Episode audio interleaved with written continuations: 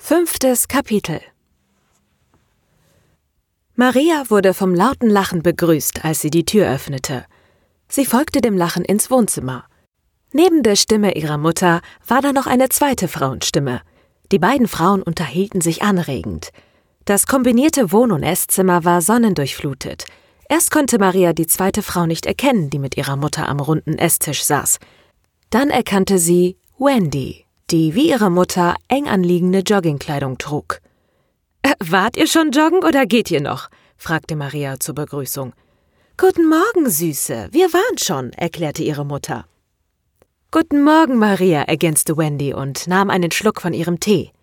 Der Esstisch war nur spärlich gedeckt. Toast, etwas Obst und eine Teekanne. Ihre Mutter schenkte Maria ein und reichte ihr eine Tasse. Toast? fragte sie. Maria nickte. Du und Joggen, Mama. Wie konnte das passieren? wollte Maria wissen, nachdem sie etwas getrunken hatte. Der Tee war schwarz, heiß und stark. Er wärmte sie von innen. Wendy hat mich überredet und es war toll, schwärmte ihre Mutter. Und das werdet ihr jetzt jeden Morgen machen? fragte Maria. So oft es sich einrichten lässt, aber wenigstens viermal in der Woche muss es schon sein, meinte Wendy halb im Scherz. Die beiden Frauen lachten wie Teenager. Maria lächelte und aß ihren Toast. Dann klingelte es an der Tür. Oh, ich gehe an die Tür, sagte Maria. Ist wahrscheinlich die Post. Mit den Resten des Toast in der Hand ging sie zur Tür. Sie öffnete, ohne durch den Spion zu sehen, und ihr gefror augenblicklich das Blut in den Adern. Vor der Tür stand Jonas Zwilling. Er trug Blue Jeans und einen Kamelhaarmantel. In der rechten Hand hielt er den Zettel, den sie bei ihm eingeworfen hatte.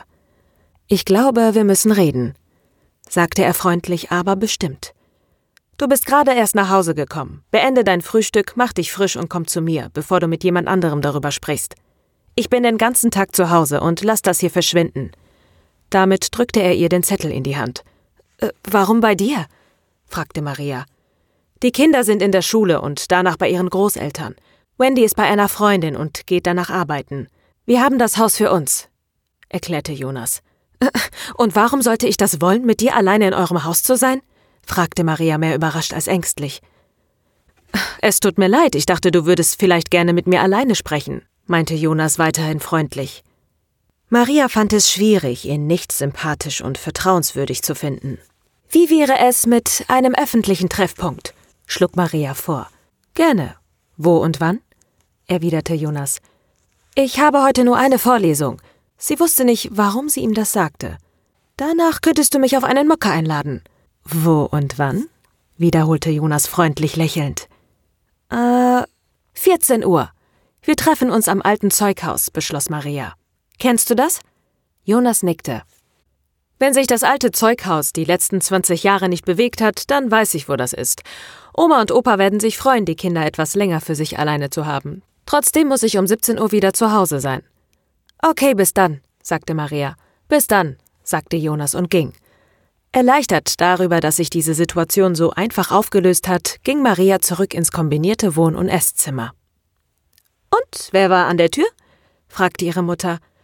Jonas, antwortete Maria und setzte sich wieder zu den beiden Frauen. Sie unterbrachen ihr Gespräch und wendeten ihre ungeteilte Aufmerksamkeit Maria zu. Und was wollte mein Mann? fragte Wendy. Mit mir reden, antwortete Maria kurz angebunden. Wendy lachte und ihre Mutter stimmte mit ein. Lass dir doch nicht alles aus der Nase ziehen. Über was wollte er mit dir reden? fragte ihre Mutter. Maria zuckte lahm mit den Achseln. Ich weiß nicht, log Maria. Wieder lachten die beiden Frauen. Wendy wuschelte Maria durch die Haare und küsste ihre Mutter auf die Wangen, um sich zu verabschieden. Ich muss leider los. Schreib dir später und ich hole dich morgen früh wieder zum Laufen ab. Freu mich drauf, antwortete Marias Mutter. Wendy verließ sie mit langen Schritten. Wenig später hörten sie, wie Wendy die Haustür hinter sich schloss. Du benimmst dich komisch, ist alles okay? fragte Marias Mutter nach einer Weile mit einem besorgten Unterton. Ist nichts, sagte Maria. Dann fiel ihr etwas ein. Ist nur die Wahl. Das ist wie ein Schlag in den Magen. Habe nicht viel geschlafen. Wenigstens war der letzte Teil nicht gelogen. Sie wollte Erik nicht bezüglich des Treffens mit Jonas belügen, wusste aber auch nicht, was sie ihm erzählen sollte. Zum Glück entschuldigte er sich, er würde heute im Bett bleiben und über die Wahl nachdenken. Erik war so ein feinfühliger und intelligenter Mensch, dafür bewunderte sie ihn. Aber auch wenn es nur für ihre eigene Sicherheit war, musste sie es jemandem erzählen. Mit Ilkay konnte sie reden, also erzählte sie ihrer besten Freundin alles. Und diese überzeugte sie auch René einzuweihen. Ich habe mich über die vier Reiter schlau gemacht. Es gibt so viel zu recherchieren, erklärte René begeistert. Und was denkst du, ist Janus gefährlich? fragte Maria. Was weißt du über den Mord von At the Truth Aryan? setzte René an. Maria zuckte mit den Achseln. Ilkay schaute gespannt. Sie saßen in einer Ecke der Cafeteria, vor ihnen die Überreste ihres Mittagessens. Okay, erklärte René aufgewühlt. Eigentlich sollte ich dir das nicht erzählen, aber ich habe einiges über den Fall bei uns zu Hause gehört, was ich nicht hätte hören sollen. Das war kein einfacher Mord. At the Truth Aryan wurde in seinem eigenen Haus überfallen und gefoltert. Das war persönlich. Der Mörder kannte At the Truth Aryan. Aber At the Truth Aryan kannte den Mörder nicht oder hielt ihn für ungefährlich. Wow, japste Ilkay. Dein Nickname ist doch Erster Polizistensohn. Dein Vater ist also bei der Kriminalpolizei? Du hast mir von deinen Eltern ja noch kaum was erzählt. René lachte und schüttelte den Kopf.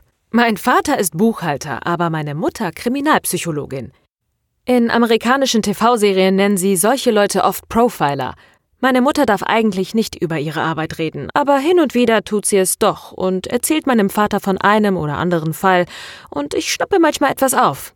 Ich hoffe nicht, dass sie herausfindet, dass ich mich für den Fall interessiere und ihre Hintergrundinformationen weiter tratsche. Sonst habe ich echt Ärger am Hals. Janus und At the Truth Aryan kannten und hassten sich. At the Truth Aryan war doch der, der den Namen und die Adresse von Janus öffentlich gepostet hatte, oder?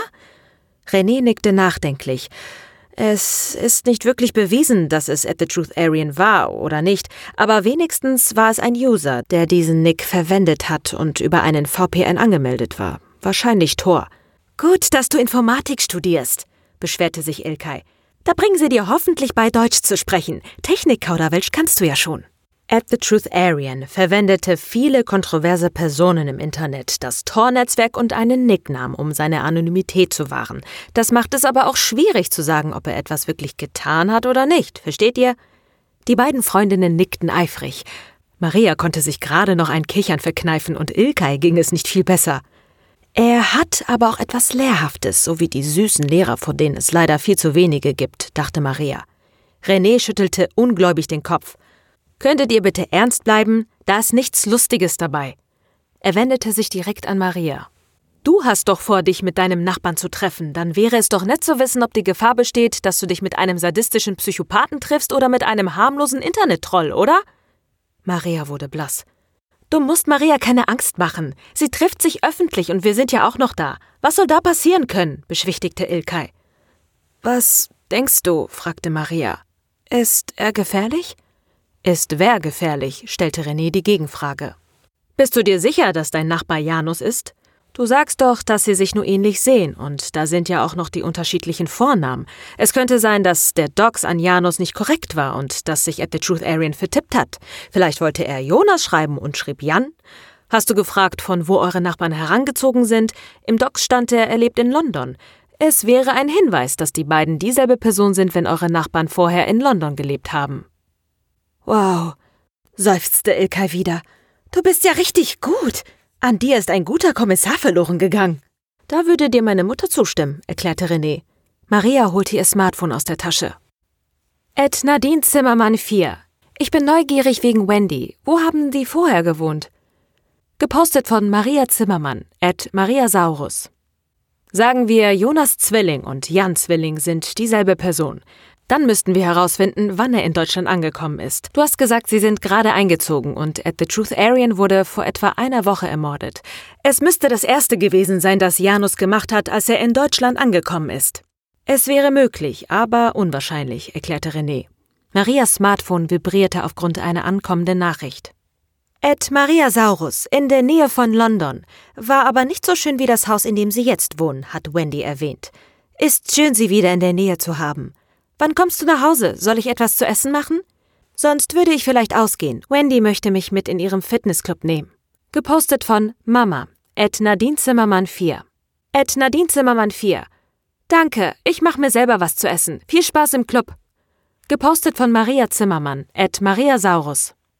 Aber was denkst du dann? fragte Maria. Ich weiß, dass Erik Janus mehr hasst als all die anderen Reiter, aber es gibt keinen Beweis oder Hinweis darauf, dass Janus at the Truth Aryan ermordet hat. Es könnte jeder gewesen sein. Ich glaube aber nicht, dass es Janus war, philosophierte René. Wie kommst du darauf? wollte Ilkay wissen. At the Truth Aryan hat mit jedem der anderen Reiter eine Geschichte. Sie können sich alle nicht gut leiden. Ich würde sogar sagen, dass sie sich hassen und keiner at the Truth Aryan nur eine Träne nachweint. At the Truth Aryan hat wahrscheinlich Janus gedoxt. Würde er ihn dann in seine Wohnung lassen, wenn Janus plötzlich vor seiner Tür steht? Hm, eher nicht. Und Janus wurde gerade gedoxt. Seine Anonymität ist weg. Er muss als allererstes seine Familiensicherheit bringen. Für Rache hat er dann keine Zeit und dieser Mord war geplant.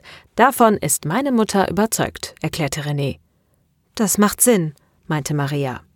Also sollte es relativ sicher sein? Ja, Objektiv gesehen ist dein Nachbar wahrscheinlich einfach ein Internet-Troll und eher ein mögliches Opfer als ein Mörder, sagte René. Opfer? fragte Ilkay. Als ich meiner Mutter von den vier Reitern erzählt habe, meinte sie, das sei ein mögliches Muster für einen Serienkiller, erklärte René. Aber das war wahrscheinlich nur so dahergesagt. Super, kommentierte Ilkay. Wissen wir irgendetwas sicher? wollte Maria wissen. Mir läuft die Zeit davon. Wie wird er reagieren? Äh, es ist vielmehr interessant, wie er reagiert hat, meinte Ilka an Maria gewandt. Du hast gemeint, er war ganz ruhig. Maria nickte.